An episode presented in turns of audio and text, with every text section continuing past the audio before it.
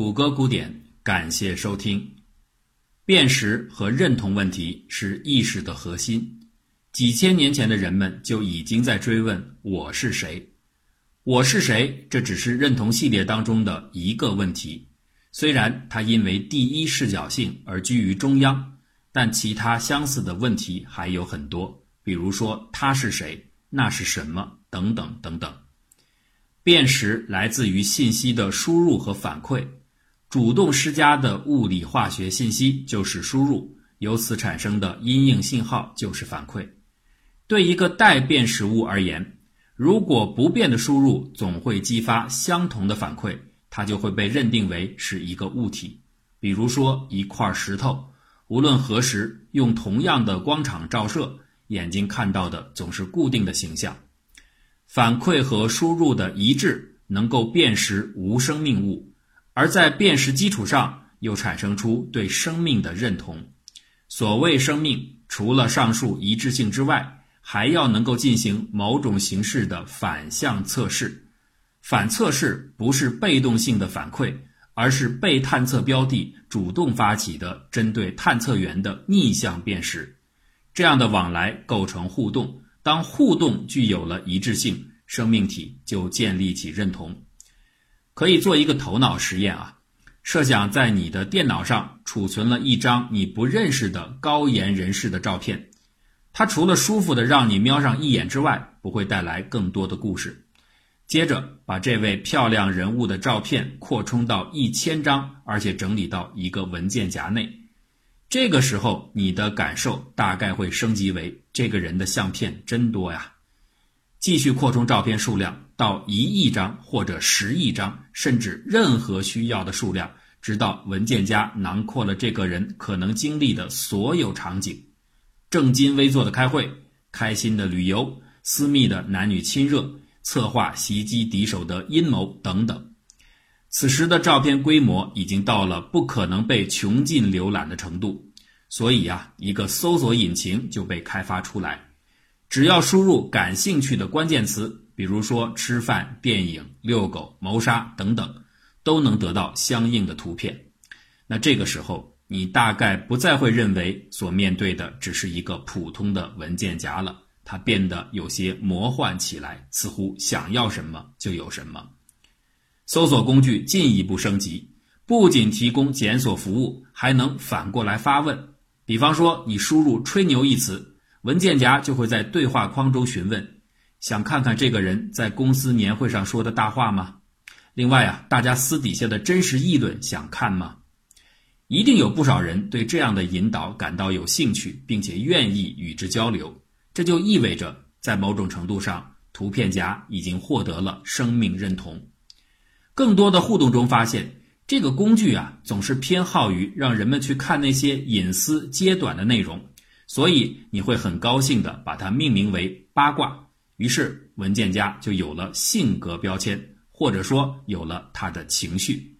情绪就是连贯一致的互动，而最深层次的认同就是识别对象之后的情绪关联。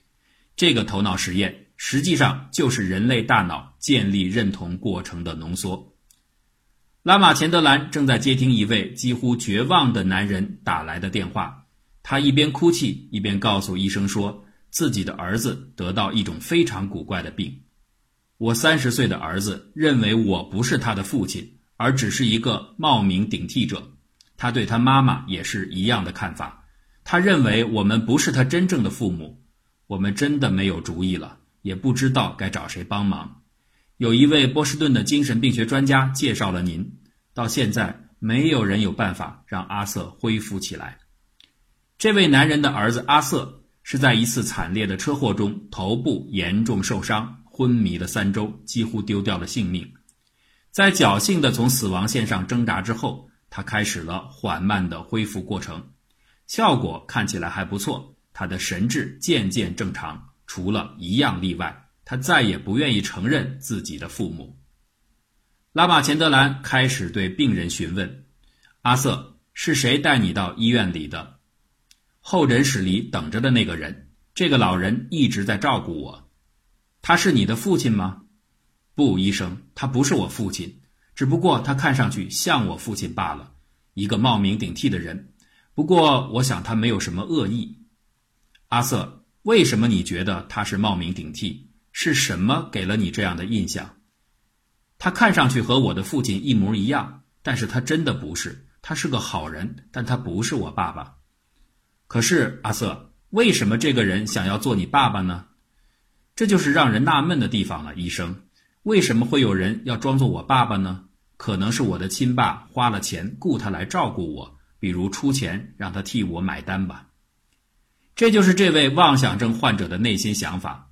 阿瑟事实上可以认出几乎所有身边的人，他的发小、他的同学、他的老师、他的前女友等等。和这些人的交流通通没有问题，唯独他会奇怪的幻想自己的父母是别人冒充的。拉玛钱德兰知道阿瑟很可能罹患上了卡普格拉妄想症，这是神经病学当中一种非常罕见但也非常吸引人的综合征。这种病的病因三分之二以上来自于脑外硬损伤，比如阿瑟遭遇的车祸。那临床表现。就是对身边最熟悉的人产生出奇怪的错觉，认为他们的身份是虚假的；而对那些关系较为疏远的人，反而一切如常。拉玛钱德兰知道卡普格拉妄想症没有有效的处置方法，但这一次啊，病人家属反而提出了一个很有趣的治疗建议。阿瑟的爸爸是在听闻拉玛钱德兰的大名之后专程赶来的。所以他知道拉玛钱德兰以前做过的系列实验，包括镜像实验。既然镜子可以用欺骗的手段缓解幻肢疼痛，为什么对幻想有两个爸爸的阿瑟不可以尝试一下欺骗治疗呢？拉玛钱德兰觉得这是一个不错的点子，他同意了阿瑟父亲的方案。第二天，阿瑟父亲把儿子又一次带到了医院里。早上在家的时候。这个老人已经假装兴奋地冲进了儿子房间里，告诉他说：“前一段时间，他确实是花钱请了一位长相酷似自己的人来照顾阿瑟。现在，这个假冒的爸爸已经被送回到了中国，而真的爸爸现在回来了，就是我。”一番假戏演完之后，这会对阿瑟起作用吗？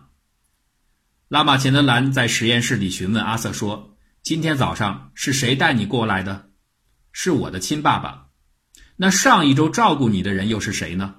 是一个像我爸爸的人，现在他回中国了。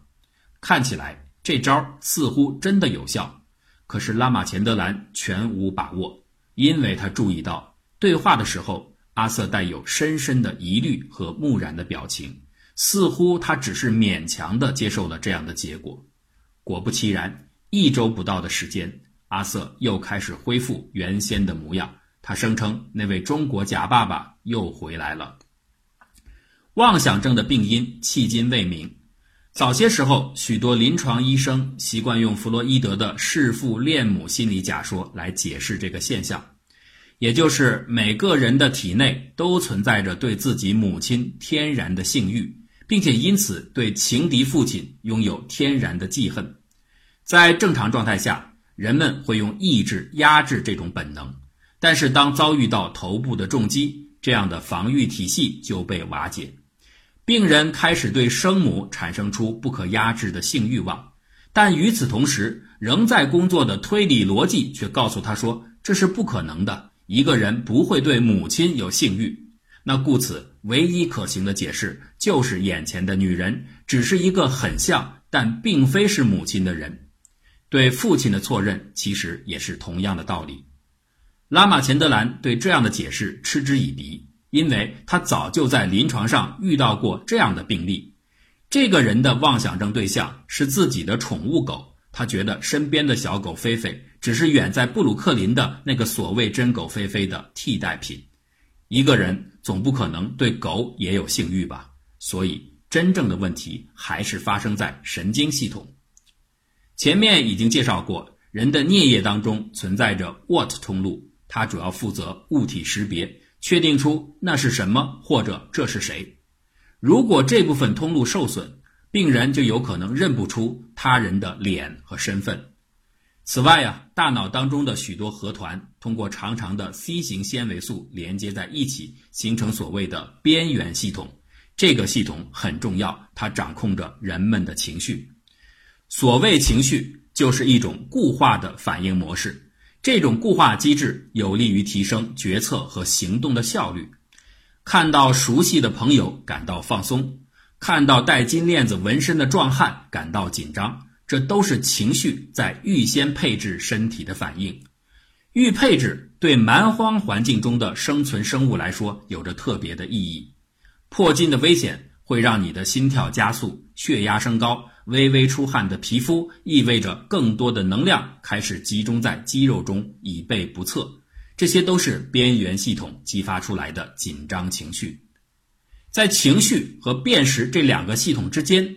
颞叶前端的杏仁体成为连接器官，它一边接受感觉区域的输入，一边把信息发送到边缘系统，以唤起情绪。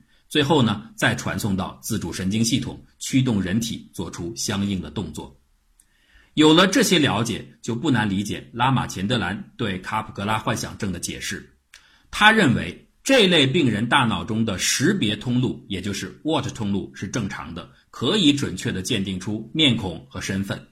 但是作为连接器官的杏仁体却出现了故障，结果是识别出来的对象没有办法在边缘系统中唤起对应的情绪。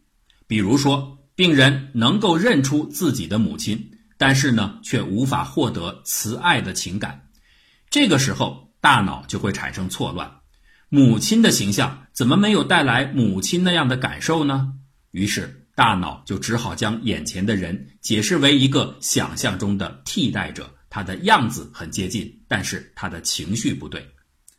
拉马钱德兰的猜想需要实验的证明，他借助的实验技巧非常简单，叫做皮肤电反应 （GSR）。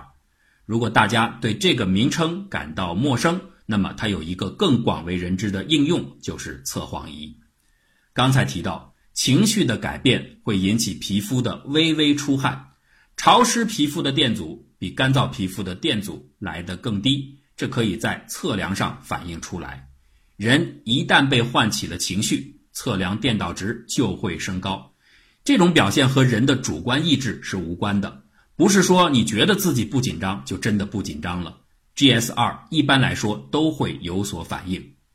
拉马钱德兰准备对阿瑟进行这种皮肤电反应的测试。如果他真的如同医生的预想那样，大脑对情绪的连接被影响或者被中断了，那么即使他看到自己熟悉的父母，也不应该有任何的情绪波动。这会体现在 GSR 的数值上。拉马钱德兰找来六位大学生作为对照组。请他们和阿瑟一起观看电脑屏幕上的一组照片，这些照片里有陌生人，也有被测试者的父母或者祖父母这样的熟人。每张照片会在屏幕上停留两秒钟，十五秒到二十秒的间隔之后会出现下一张照片。这种间隔设置是为了让志愿者的情绪得到平复。测试结果不出拉马钱德兰所料。其他正常的大学生们一见到自己亲人的照片，会明显的表现出更高的情绪水平，而反观妄想症患者阿瑟，他看到屏幕当中的父母和亲人时，几乎没有任何的异常反应，或者呢，有一些反应是偶尔的，会在长长的平直纬线后闪出一个小的波形。这意味着他是经过了很长时间，才在极低的层次上感受到了亲人带给自己的情感。阿瑟的情绪连接在杏仁体处真实的受到了干扰，这就是他表现异常的原因。那接下来的一个问题是，既然如此，为什么阿瑟只对自己的父母才会出现这样的幻觉呢？如果说是情绪连接有问题，那其他的熟人怎么没有让他出现类似感受呢？比如说他的同学，这也算得上是熟人了。其实这个问题不难解释，卡普格拉妄想症只发生在最紧密的情感寄托对象身上，这是因为大脑对这些目标它的情感预期非常强烈，一旦情绪连接不畅，或者唤起情绪的强度不够，平淡的反差就会让大脑出现幻觉，认为那个对象不是他。拉马钱德兰的情绪识别断裂假说不仅适用于卡普格拉妄想症，也适用于其他疾病。而且呀，这样一来，一些怪异的疾病都成了妄想症的另类分支，比如说科塔尔综合症。患有这种怪病的人，在其他人看来绝对是疯子，他们会认为自己已经死了，浑身都在散发着死尸的恶臭。有些人甚至说看到了自己皮肤上爬满了蛆虫。那你把这样的表现归结为疯癫，当然是很简单的。可是人们很难解释，为什么这些病人都会选择死尸、腐烂一类的共同幻想。那如果用拉玛钱德兰的解释，就很容易明白了。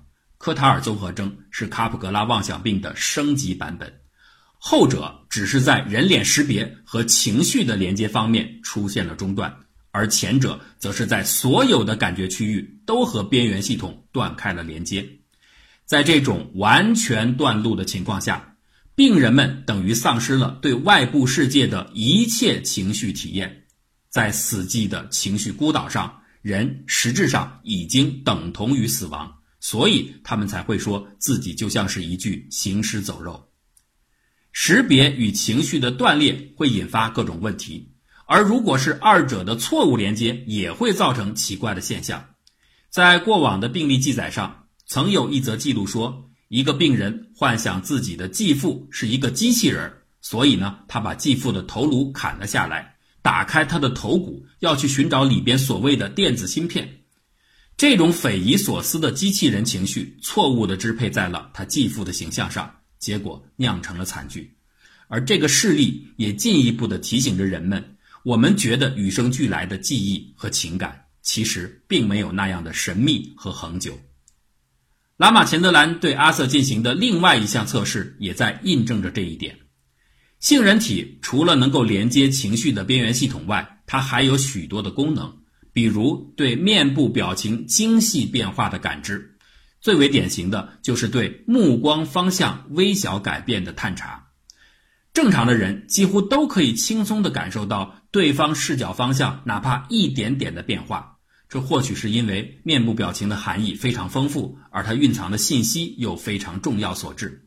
大脑呢，自然就进化出了视角捕捉的能力。这个捕捉功能主要在杏仁体里完成。